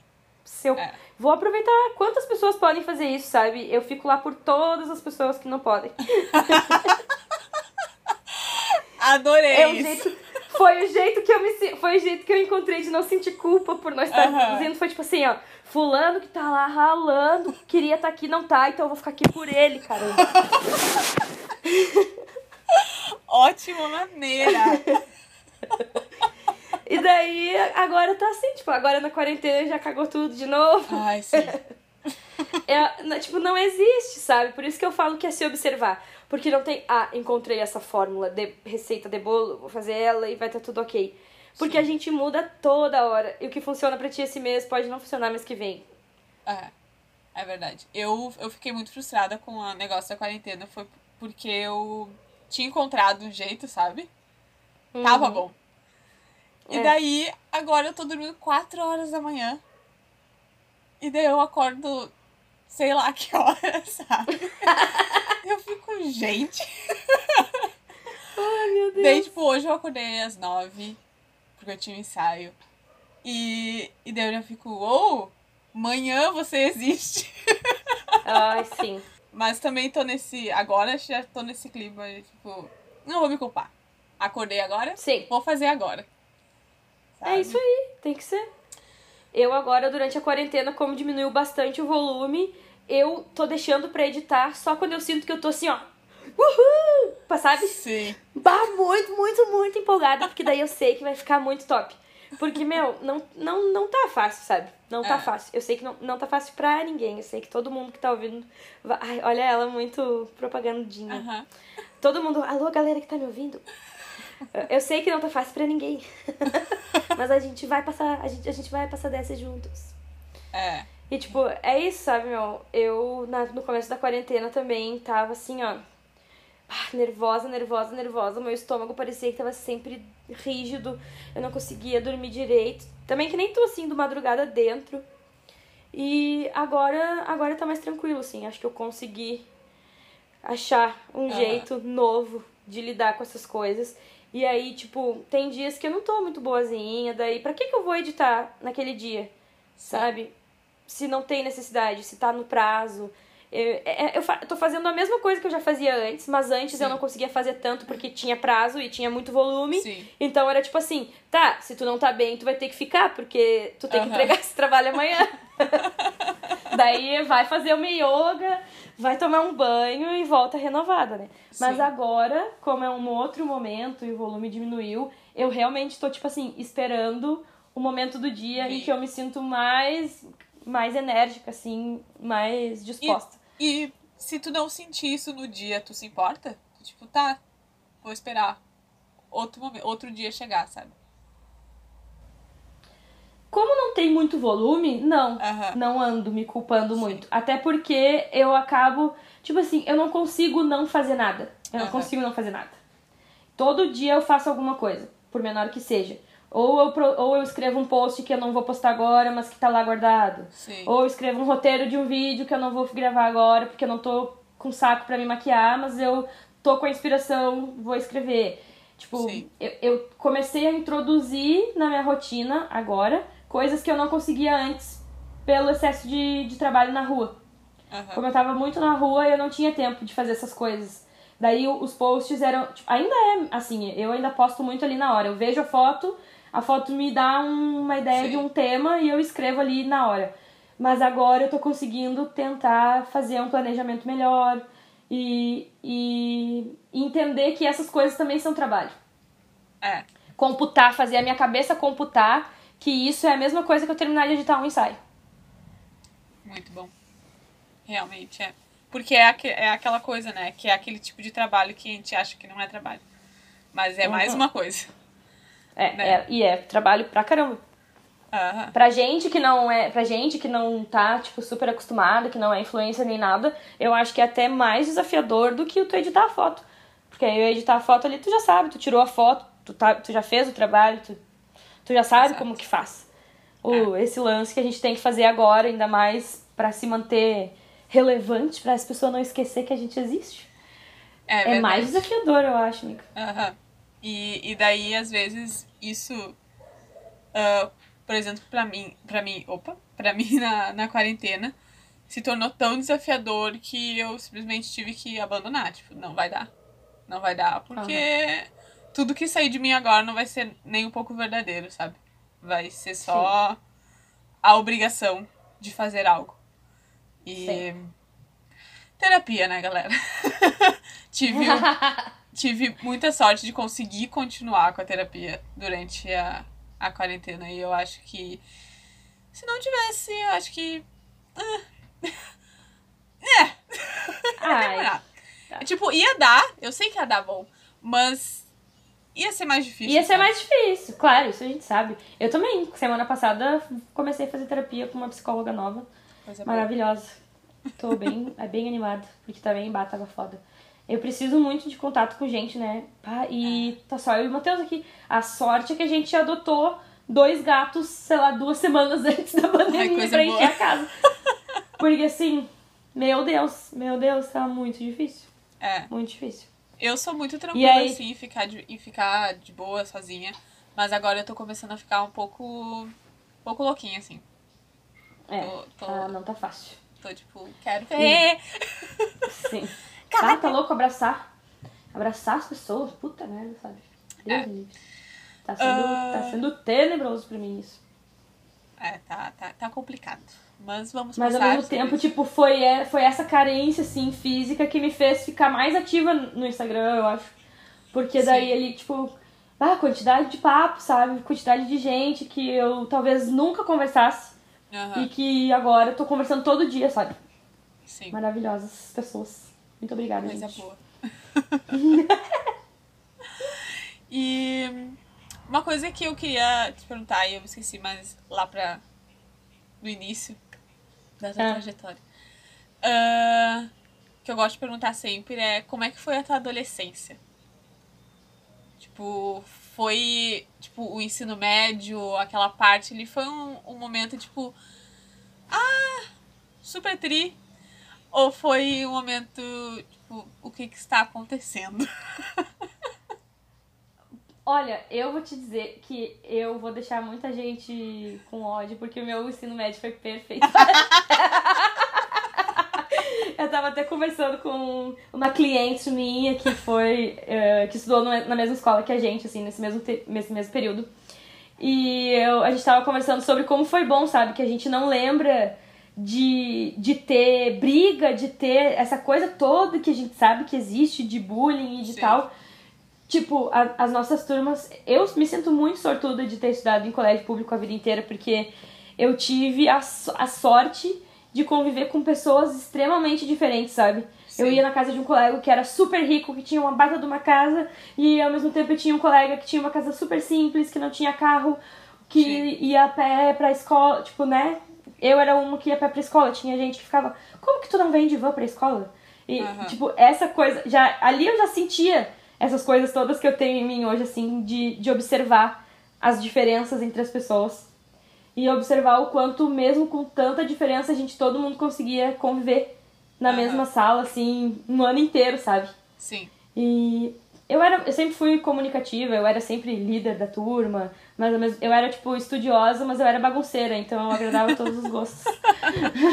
eu agradava os professores e, e os colegas, porque eu sentava no fundão e fazia fuzuê também. Dava cola pra todo mundo. Uma grande amiga. É, era a faixa da sala. Gente, se eu fiz mal pra alguém, desculpa, tá? Não lembro. Mas que eu me lembre, não, assim, eu era bem amiga de, de todo mundo. Tem... Até hoje, assim, tipo, se tu vai ver. Eu, eu tenho contato com muita gente, muita gente da escola ainda, muita. Clientes Ah, meus que eu fotografei barriga, fotografei filho, sabe? Sim. Muito. Ah, Eu, eu gosto muito dessa coisa, assim, bairrista, sabe? Dali Guaíba. E é isso. A, a, minha, a minha adolescência foi trimassa, assim. Eu sempre fui uma pessoa, uma adolescente responsável. Sempre tive uma relação aberta com a minha mãe, assim, de vou fazer isso, tô indo aqui, tô beijando tais bocas, tô indo em tais Sim. lugares, tô fazendo tá. Então a gente sempre teve uma relação de confiança. Eu comecei a namorar muito cedo também, o que me deu um pouco mais de autonomia, porque daí eu já ia pra casa do namorado, posava Aham. na casa do namorado, a gente dava rolê, porque ele era um pouquinho. Ah, um ano mais velho só, mas ele tinha amigos mais velhos, daí a gente Sim. dava uns rolês mais legal, assim. E eu só tenho lembranças boas. Ao mesmo tempo eu também tinha os meus amigos de infância, pra Sim. quem eu tinha aquela coisa um pouquinho mais infantil do que essa outra vida que eu tinha com um namoradinho. Sim. E, então eu acho que eu aproveitei a full, assim, Coisa boa. lembro. Não vai deixar a galera brava. A galera tem muita gente, né? Que não teve e tem gente que teve. É. E é isso, e eu acho que Dis- também é, é muita questão, não é só uma questão de bullying. É às vezes como tu vê, sabe? E como tu se sente naquele lugar ali, sabe? Às vezes não. Tu, ah, tipo, por exemplo, eu, eu era muito parecido contigo. Eu não era tão bagunceira porque eu era muito cagona. eu ia pra secretaria. É, eu, eu só fui pra secretaria porque eu andava com a galera que ia pra secretaria, daí eu tava junto, né? Ah. Mas eu era muito cagona. E. Só que eu, tipo, eu era líder, eu era esforçada, tipo, a gente teve. Tu falando assim, eu penso, bah, foi muito parecido, sabe? Mas a forma como eu vi era diferente, eu sempre tava muito na minha cabeça, então. Não, ap- não aproveitei o ensino médio, dizer assim, sabe? É, assim, agora tu falando, eu me lembrei que eu, em, em alguns momentos, eu me sentia muito. Eu me sentia menos do que os outros financeiramente, sabe? Eu tive uma amiga em especial que era muito ligada em coisa de marca, coisa de marca, no que que tá. Aham. Tipo, ela vinha e olhava a etiqueta da minha roupa pra ver o que, que eu tava vestindo. E assim, minha mãe, professora, com três Sim. filhos pequenos em casa. Eu- meu pai trabalhava, eh, meu pai tinha um emprego eh, estável e tal, mas a gente não tinha altos luxos. E a minha Sim. mãe e meu pai sempre, sempre eh, priorizaram, assim, a gente ir pra praia no fim do ano, Sim. a gente poder ir no cinema, ao invés de comprar roupa de marca, essas coisas. Sempre foi Aham. tudo muito simples, material escolar simples. Sabe, a minha mãe caprichava, a gente comprava os caderninhos baratinhos, minha mãe caprichava, fazia, encapava, Sim, fazia desenho personalizado, tipo, eles economizavam nessas coisas pra gente poder ter essas outras coisas. E tinham outras famílias que não, que faziam o oposto, que preferiam ah, investir em roupas e tal, e em compensação não tinham as férias que a gente Sim. conseguia ter. Enfim, coisas de organização familiar mesmo. E em algumas vezes eu senti isso, sabe? De por que, que eu não posso ter essa calça? Por que eu não posso ter esse tênis? Bem naquela época ali que começaram a usar Brasil Sul e tal. E Sim. pra mim era tipo assim, pô, tava todo mundo começando a, a ficar mais maduro no sentido corporal e começar a Aham. se desenvolver o corpo e todo mundo se paquerar, aquela coisa toda. e eu sentia que eu tava um pouco atrás das outras meninas porque eu não tinha aquelas coisas, Aham. sabe? Ou porque, tipo, todas elas se depilavam e a minha mãe não deixava eu me depilar. Daí me chamavam de Capitão Caverna. Mas, tipo, ó, teve bullying, né, no fim das contas. mas, eu, mas como eu era muito amiga de todo mundo, eu levava na boa, sabe? Sim, Que todo é. mundo se... Exato. Era, é- é- era um. é, Tipo, claro, eu sei que teve casos de bullying mais, mais sérios, assim, com certeza. Mas nas turmas em que eu estudei, não teve. Graças a Deus. Sim. É, essa questão do bullying é uma coisa que eu sei que eu fiz. ah, fizeram comigo. E eu sempre respondi com da mesma forma, sabe? Tipo, tu fez comigo, eu Uhum. vou responder da mesma forma. E eu fiz com outras pessoas também. E se alguém que sofreu de mim está escutando agora, me desculpa. Porque é uma coisa que eu me arrependo muito. Linda. E. e... Obrigada. Ah, mas é uma coisa que, que ainda tá, tipo, dentro de mim, que, tipo, bah, não é legal, sabe? E eu. Sim. Não era uma coisa legal. E. Mas. Infelizmente, tipo, da mesma forma como faziam comigo, nunca internalizou, sabe? Tipo, eu nunca internalizei aquilo. Tipo, Sim. me ofender de alguma forma. Ah, mas eu fico. E eu sempre tive na minha cabeça que, como eu não internalizava isso, eu fazer com os outros, os outros também não vão internalizar, sabe? E, Aham. e esse foi um, um grande erro. E, e hoje eu fico percebendo que, tipo, cada pessoa recebe de uma maneira, né? E às vezes tu nem tá falando tão mal, tá falando só, tipo, sei lá. Não era nem pra ser uma coisa ruim. E virou, porque a Aham. Na pessoa. tua família, aquilo dali nem é uma coisa ruim. Exato, sabe? Mas eu Tem sei que essa eu fa... coisa, esse choque, né? Exato, mas eu sei que eu falei algumas coisas que não precisava, que não tinha necessidade. E que alguém pode ter levado isso, sabe? Então, Amiga, não se culpa. Não se culpa, não se martiriza. É isso aí, tu só faz mais mal tu carregar. Eu, eu tô te falando e tô falando pra mim ao mesmo tempo, porque eu faço a mesma Sim. coisa. Eu deito no travesseiro e fico, coitado daquele guri que eu sumi, não falei nada pra ele. Ou, sabe? Tipo, rola Sim. também, mas. Sim, Não, sabe? A gente também acaba. Não vou dizer vítima, mas vou dizer porque não achei outra palavra. É. Vítima da circunstância também, porque a gente tá ali experimentando toda aquela interação que, vamos ser honestas, não nos ensinaram. Não nos ensinaram como agir, assim. Exato. Os nossos pais estavam preocupados com outras coisas, não, eram outra mentalidade. Era, eles faziam o que eles, o que eles podiam e nos mandavam, confiando que a gente tinha o que a gente precisava. E nem sempre a gente teve as ferramentas que a gente precisava pra agir corretamente. Mas se tu não tivesse feito isso com essas pessoas, talvez hoje tu não tivesse tão ligada e não ferir os sentimentos dos outros. Talvez tu tivesse É. até agora sem noção, falando merda aí pros outros, sem nem se dar conta de que tá falando merda.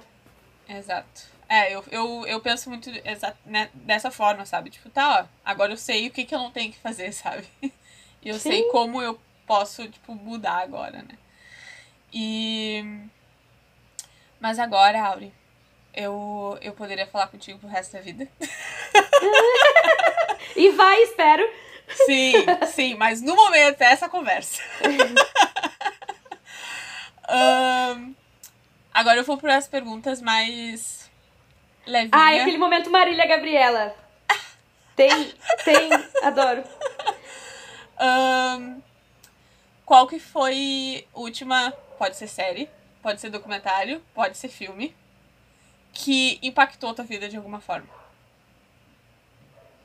Hum... Você vai ter que cortar aqui, amiga, que eu vou pensar um pouco. Tudo bem.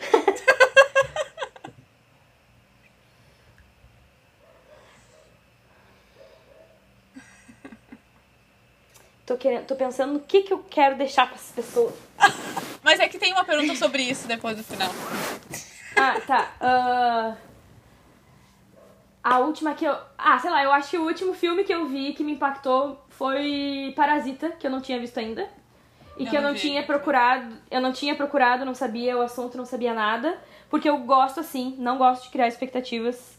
É não melhor, vou ler né? sobre o que, que o álbum é, não vou ler quem é que vai fazer o papel de quem, não leio nada dessas coisas, porque eu gosto. Coringa, não tinha a menor noção, nem que era ele que ia fazer o papel.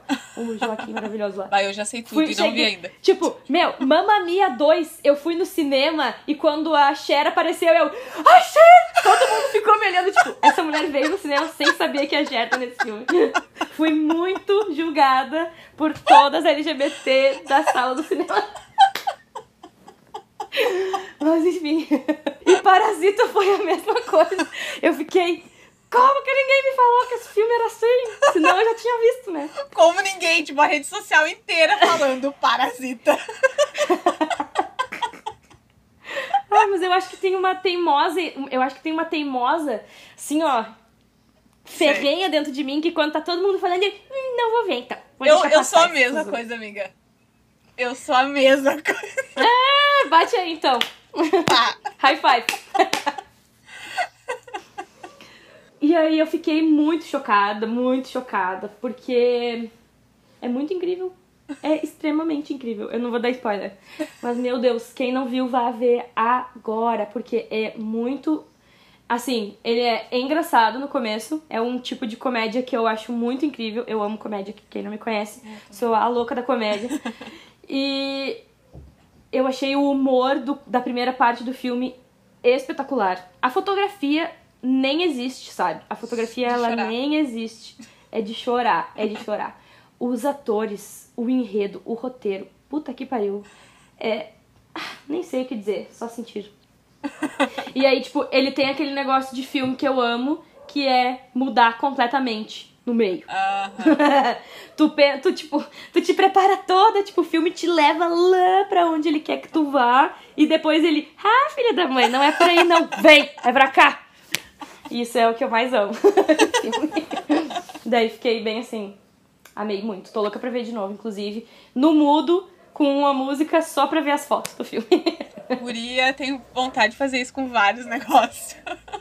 Ai, sim. E. E música. Tem alguma que. que, tipo, tu escute que te leve pra um. pra um momento mais. teu, assim? Tipo, vai.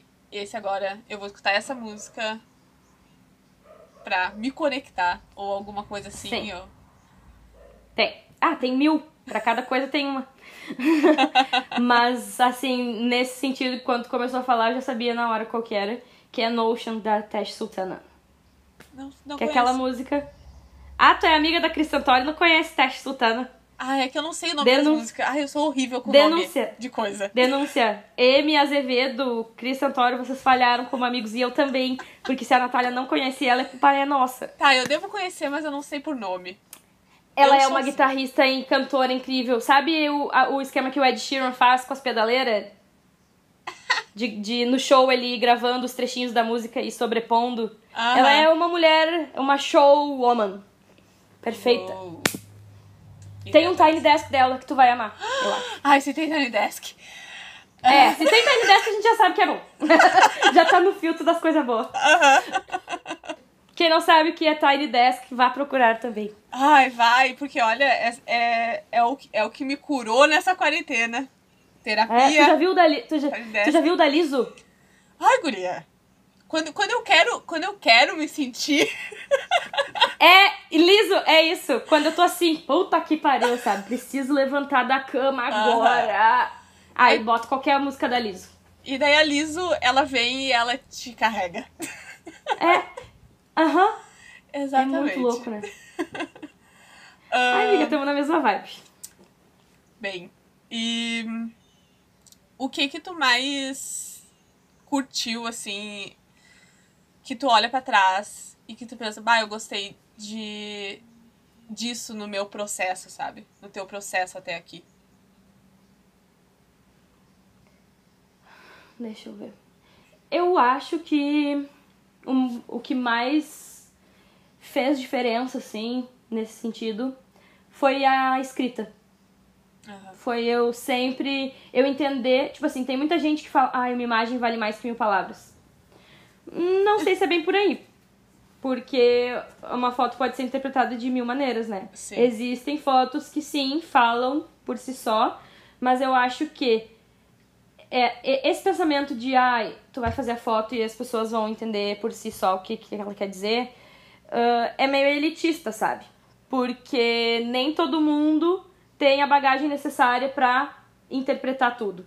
Sabe? Tem muita foto que eu vejo que eu sei que eu não tenho entendimento, que eu não tenho referência cultural suficiente pra conseguir interpretar aquela foto, sabe? Porque eu não tô no mesmo local que a pessoa, porque é uma outra cultura, é uma outra realidade. eu sei que tem muita foto, sei lá, deve ter foto por aí de ritual religioso que eu vou olhar e eu não vou entender. Sim. Vai ter foto por aí de algum mo- monumento que eu não vou entender a importância que tem se ninguém me contar. E eu, sinto, eu senti isso desde o começo, sabe? Que Aham. só a foto, que não era só a foto que eu queria fazer. Que eu queria contar histórias, independente que seja dos outros ou minha. Porque também é complicado eu sair. Eu adoraria que todo mundo me, me fizesse entrevista, que eu documentasse Sim. todo aham. mundo e, e pudesse contar a história da família de cada pessoa, mas é uma coisa muito particular. Então eu acabo compartilhando coisas minhas através das imagens dos outros, porque eu acho que tudo acaba se complementando, sabe? E eu acho isso muito legal que tu faz. Porque ah, deixa o, o teu negócio, tu como profissional e como. que daí já junta como pessoa, porque é tudo a mesma coisa, ah, muito mais real, sabe? Tu lê ali, tu já sabe, essa é a Aurin, e agora eu conheço um pouco da Aurin, sabe? E daí tu se Que identifica ou não. E, Sim. e daí fica mais fácil, né? E Ai, amiga, tão bom ouvir isso. é bem Bato, isso. não sabe o bem que tá me fazendo me falar isso daí. Coisa boa. Tá sendo, Porque, tá sendo... assim. Mais uma terapia. É só anotando Coisa as coisinhas ali. E. Peraí. Ah, E o que que tu gostaria de falar para as pessoas ah, que estão passando por processos aí da vida e principalmente de se descobrir como pessoa, de tipo, é isso, ah, eu vou ser assim.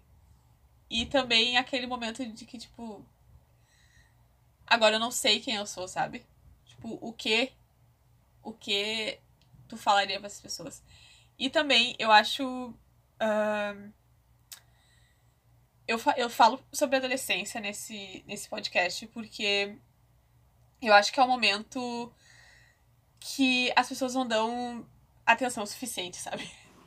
Ah, concordo com Que- 100%. É, eu acho que é um momento que as pessoas acham que é tudo fácil, porque tu só estuda e. E é isso. Talvez tu trabalhe, mas. né? E eu gostaria que tu falasse um pouco pra, pra essa galera, sabe? Tá, beleza. Fácil. Adoro essa galera. Mas olha, acho que 90% das debutantes que eu fotografei são, posso considerar faixas já. Coisa boa.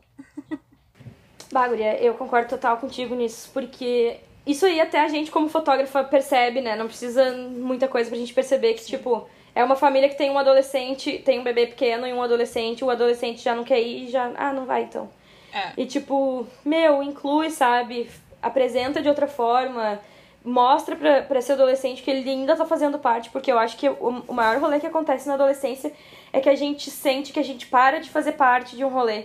Que é Aham. esse rolê do, do infantil, do colo, do chorar e ser acolhido o tempo todo. É uma ruptura, a gente perde isso, a gente perde isso porque a gente quer perder. Primeiro, Sim. a gente tem essa revolta, essa coisa toda, porque a gente quer não depender dos nossos pais, mas a gente ainda depende. Então Sim. rola, rola esse rolê, assim, ah, como que fala? Polarizado. Tem um lado teu que, tipo, sabe que tu precisa continuar ali por um tempo, e tem um outro lado teu que tá revoltado porque, tipo, querendo ou não, o círculo familiar ele te limita, né? Aham. Tu precisa cumprir. Tem um papel ali dentro que tu precisa cumprir. Que, não que tu precisa, mas que a- a- automaticamente a família se configura pra tu, pra tu cumprir um papel. Que eu acho é. Acho que os pais, principalmente, não vou nem colocar a, a responsa na galera. Porque eu acho que os pais é que tinham que se dar conta, se lembrar primeiro de como que foi a adolescência deles Sim. e do que que faltou e, e abrir o diálogo. Diálogo é tudo nessa vida, sabe? Eu acho que rola muito assim, tipo, os pais talvez se decepcionem, talvez se frustrem porque os filhos não estão falando que fazendo o que eles disseram que tem que ser feito. Mas é tipo, respeita o teu filho, confia no teu filho. Tu que criou o teu filho, tu que criou. Ele nasceu, tu cuidou todos os dias até agora. Tu não confia Aham. no trabalho que tu fez? tu, tu, tu, tu deixar, tu ficar frustrado, tu, tu ficar ah, decepcionado, é contigo. É por isso, por isso que é tão forte. Porque não é contigo que teu pai tá frustrado. Ele- quando ele olha pra ti ele pensa que tu não fez uma escolha certa, ele se frustra com ele próprio, não é contigo. Então, Aham. cabe aos, aos adolescentes também, eu acho, entenderem que os nossos pais são de outra geração, os Ah. pais deles, né, no caso, são de outra geração, que têm limitações e que eles também, eles não são mais crianças agora. Eles não precisam ficar esperando a mãe bater no quarto e dizer: "Vamos conversar sobre isso, isso, isso". Não. Eu quando Sim. quando namorei e quis iniciar minha vida sexual, eu peguei a mão do meu namorado e falei: "A gente vai lá na minha mãe, a gente vai lá dizer que a gente que a gente quer transar e eu vou pedir anticoncepcional porque eu não quero engravidar". Claro Sim. que a minha mãe sempre conversou comigo sobre várias coisas, mas a gente não teve esse papo. Esse papo, assim, que se espera que se tenha na puberdade, não se teve. E como não teve, porque ela achava muito cedo, porque ela queria que demorasse um pouco mais, Sim. teve que partir de mim. E isso fez muita diferença, porque isso determinou muita coisa na nossa relação, Sim. agora na vida adulta. né? sabe? Então, dá um crédito pros teus pais também. Eu sei que às vezes você pensa, ah, mas a minha mãe nunca ia levar na boa. Ah, mas o meu pai nunca ia. Tenta! Tenta! Cria um ambiente, assim, de diálogo. Eu acho que é, é dialogar, sabe? É os pais entenderem que precisam respeitar que os filhos são pessoas que não foram feitas pra suprir as necessidades deles. Que se eles É. tiveram filhos pensando que, ah, meu filho vai ser isso, isso, isso, não entendeu nada, volta lá pro começo. E, e os adolescentes de terem paciência também, terem paciência, porque os pais de vocês também.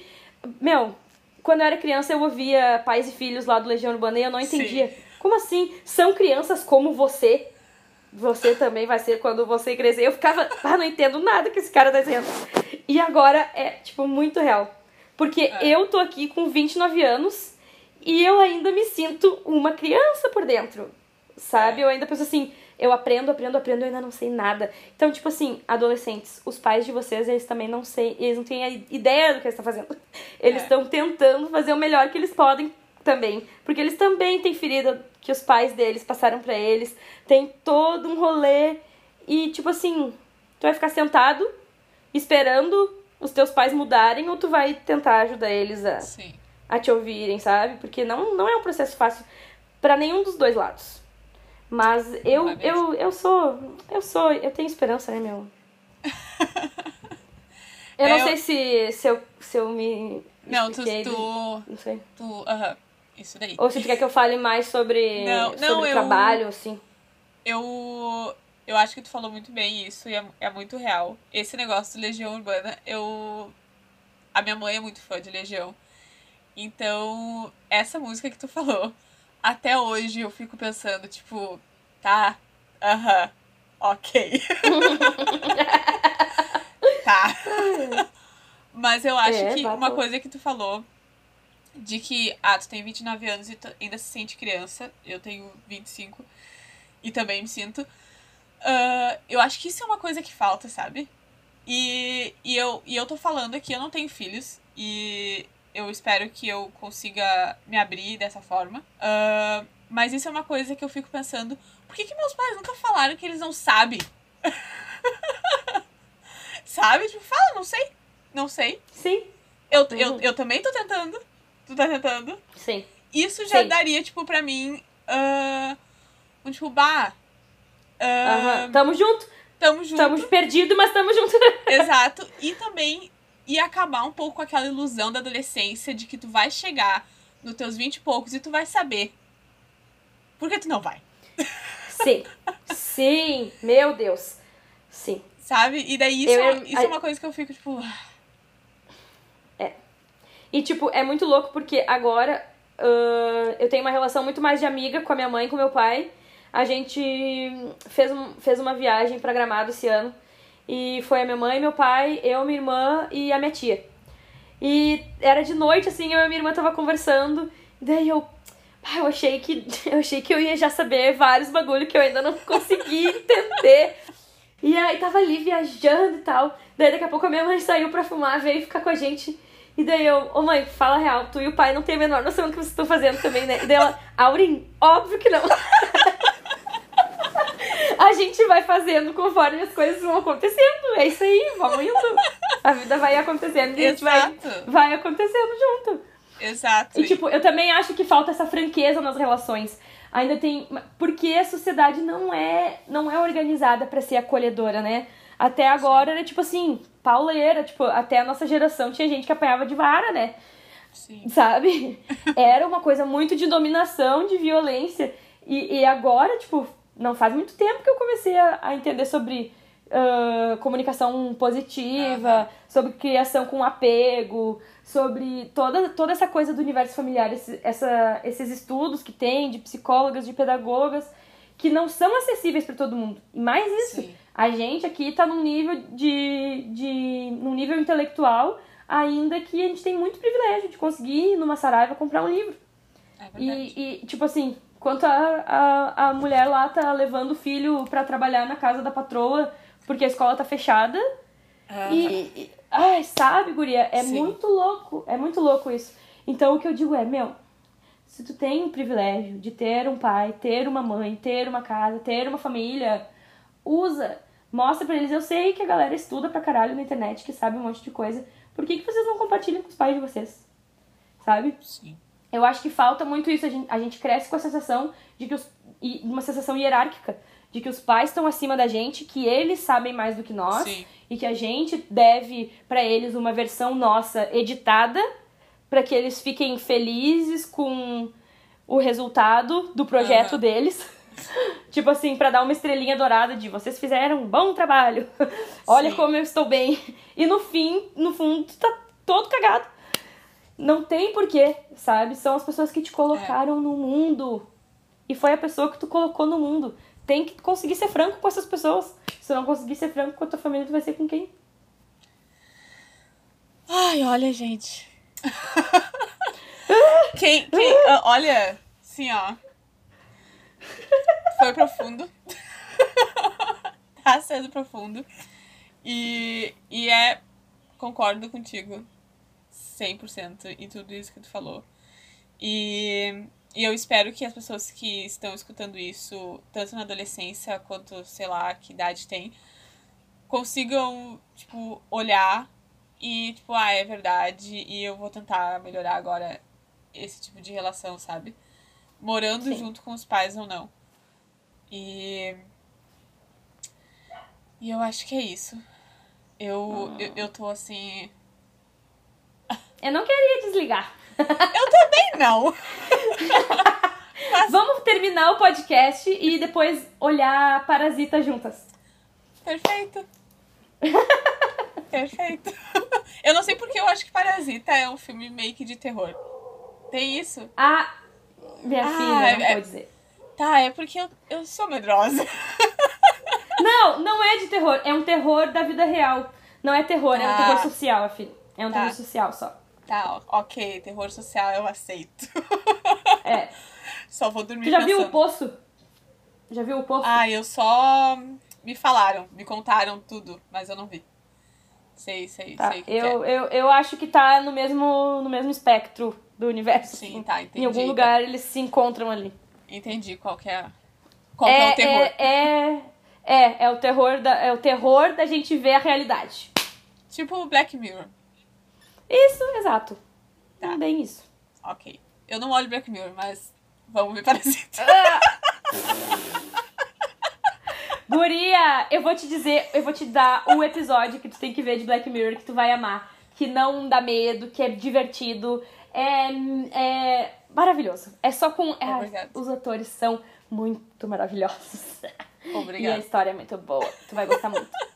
Inclusive, é material, aqueles material pra gente ficar na memória guardada e usar de vez em quando, vibrador, assim. Ai, ai, olha, Ori. Pelo amor de Deus. Muito obrigada. Muito obrigada mesmo. Eu acho que qualquer pessoa que ouvir isso vai sair. Vai sair com algo diferente. Eu com certeza saí. E muito obrigado mesmo. Ah, eu te amo muito. Sou muito grata Linda. por te ter na minha vida. Eu E também te amo muito. Tu é maravilhosa. Tu é incrível. E. Hum, tu que é. E é isso, gente. Sigam a Aurin, arroba Aurin Souza, com Y. Amiga, obrigada eu. Obrigada eu, porque O meu- é muito importante a gente ter esses espaços pra se ouvir também. É verdade. É muito, é muito, foi muito bom pra mim me ouvir falando essas coisas também, porque às vezes a gente esquece. É. Às vezes a gente esquece. Que bom. Ah, o meu Instagram é arroba a Natália Gonçalves. Sem o CC. Com H. Com H. Exato. Sigam, contratem, maravilhosa, perfeita. Contratem Amiga, as duas. Eu, eu, eu tenho muito orgulho de ti. Eh, Faz um revezamento, uma vez cada uma. Isso aí. Muito muito, obrigada. amigas. Eu também. E vizinha, esse que é o melhor. Né? Pertinho. Né? Só que. pandemia. Exato, faz 40 anos que a gente não se vê. Mas a gente é vizinha. Tu não sabe, tu não, se tu quiser achar minha casa, tu não vai achar, porque tu não lembra como ela é, mas tudo bem. Tá, gente, eu, eu, vou contar essa história porque foi engraçado.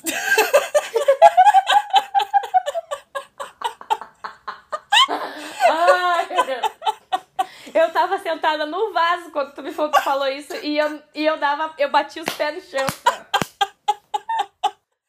Guria. Bom, gente, a gente mora no mesmo bairro. E eu já fui na casa da Auri várias vezes.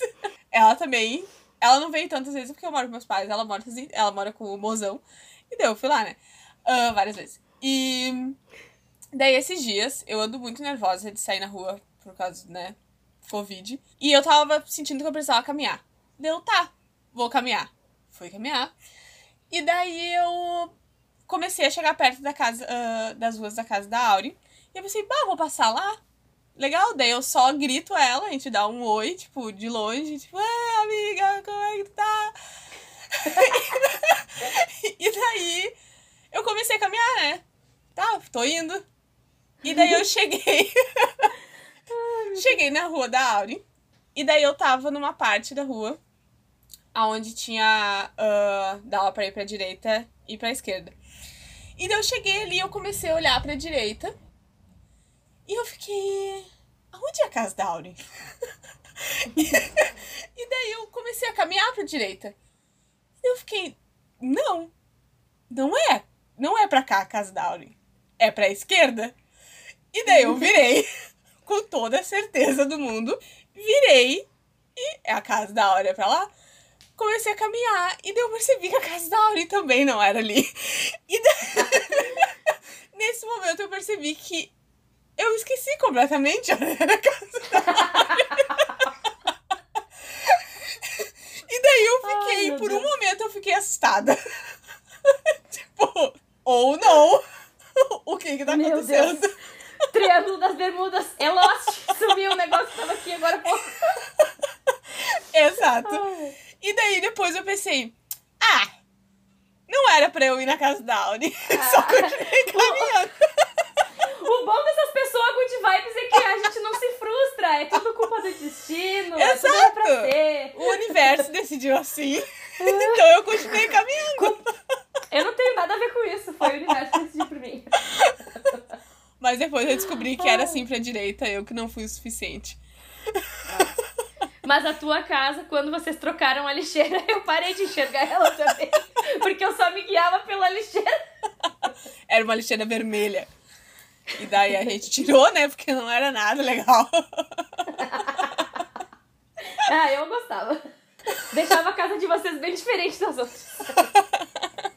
Bem destacada. Ai, ai, ai. A minha cabeça tá doendo agora de tanto rir. A minha também. Bem aqui, ó. Bem aqui, assim. Também, bem atrás. Mas agora deu. Ok, galera. Muito obrigado por escutarem até aqui. E muito obrigado, Auri. Uh, o Instagram do podcast é arroba no processo podcast.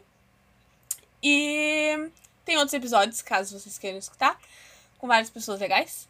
E vai ter mais. É verdade. E é isso. Muito obrigado. Uh.